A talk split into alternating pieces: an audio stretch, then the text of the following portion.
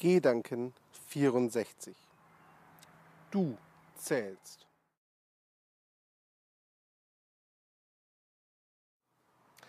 Gestern habe ich auf der Karrierebibel einen Artikel veröffentlicht, in dem es um die klare Positionierung geht. Dort habe ich den Standpunkt bezogen, dass die direkte Umsetzung von bekannten Strategien, Regeln, Tipps und Richtlinien nicht ausreicht um sich wirklich abzuheben, um wirklich, ja, ein ganz eigenes Profil, eine klare Position zu beziehen. Denn dabei fehlt der entscheidende Teil, die Persönlichkeit und das eigene dabei, das Originelle, dein Teil. Oder anders formuliert, es geht um dich. Und auch hier kann die Natur wieder als wunderbares Beispiel dienen. Jeder dieser Halme, den ihr hier seht, wächst nach dem gleichen Muster, nach dem gleichen Schema, nach den gleichen Grundsätzen und Prinzipien. Keiner davon hebt sich besonders ab. Die, die sich abheben, schlagen irgendwie aus der Art, passen eben nicht ganz ins Muster, passen nicht ganz in die Regelmäßigkeit und die Strukturen, die man von diesen Halmen erwarten würde. Ganz ähnlich ist es auch mit dir und den anderen Menschen, Bewerbern oder Konkurrenten. Ähnlich ist es eben auch hier.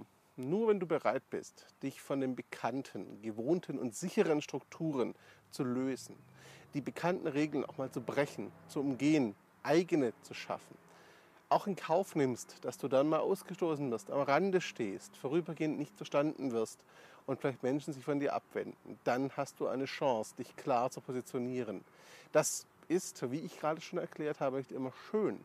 Aber es bedeutet auf jeden Fall, dass du gesehen wirst und Aufmerksamkeit bekommst. Wenn ihr den Artikel auf karrierebibel.de gelesen habt, wisst ihr auch, dass diese Aufmerksamkeit sowohl negativ als auch positiv sein kann. Der große Vorteil ist aus meiner Sicht nämlich, wer sich trotz oder gerade wegen eines klaren Profils bei euch meldet, hat wirklich Interesse an euch und eurer Person, will wirklich etwas mit euch zu tun haben und passt in der Regel auch ganz gut zu euch. Anders formuliert, ein klares Profil, eine klare Position zu beziehen, dich selbst klar zu präsentieren und deine Persönlichkeit auch nach vorne zu holen, bedeutet also auch, sich Zeit zu sparen. Zeit, die du sonst mit Kontakten verbringen würdest, die gar nicht zu dir passen und die vielleicht lange Zeit dir vorspielen würden, dass sie für dich von Nutzen sein können und dann im Endeffekt doch nur zu einer Enttäuschung werden. Auf der anderen Seite kann es natürlich auch bedeuten, Menschen, die dir wichtig sind, mal zu verletzen, wegzustoßen. Das ist nicht schön, aber dann heißt es eben, um Verzeihung zu bitten, hinzugehen, sich zu erklären, daraus zu lernen und den Weg fortzusetzen. Ein klares Profil, klare Kanten und Ecken polarisieren immer.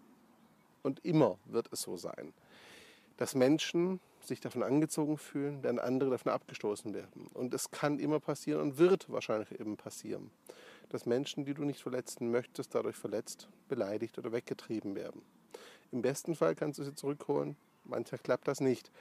Aber dieses Risiko muss dir bewusst sein, wenn du ein klares Profil dir aufbaust und eine klare Stellung beziehst. Stellt sich also noch die Frage, ist es wirklich so klug und sinnvoll, ein klares Profil aufzubauen und sich wirklich sauber zu positionieren, damit auch Menschen zu verschrecken? Diese Frage muss jeder für sich selbst beantworten, würde ich mal behaupten. Wenn du auffallen möchtest, wenn du wahrgenommen werden willst als anders, dann ist es auf jeden Fall sinnvoll, sich entsprechend zu positionieren. Geht es dir allerdings eher darum, in Ruhe zu arbeiten, vor dich hin arbeiten, schaffen, wirken zu können, ohne allzu sehr im Rampenlicht zu stehen, dann ist ein klares Profil vielleicht eher kontraproduktiv. Das waren die Gedanken 64. Danke euch für die Zeit.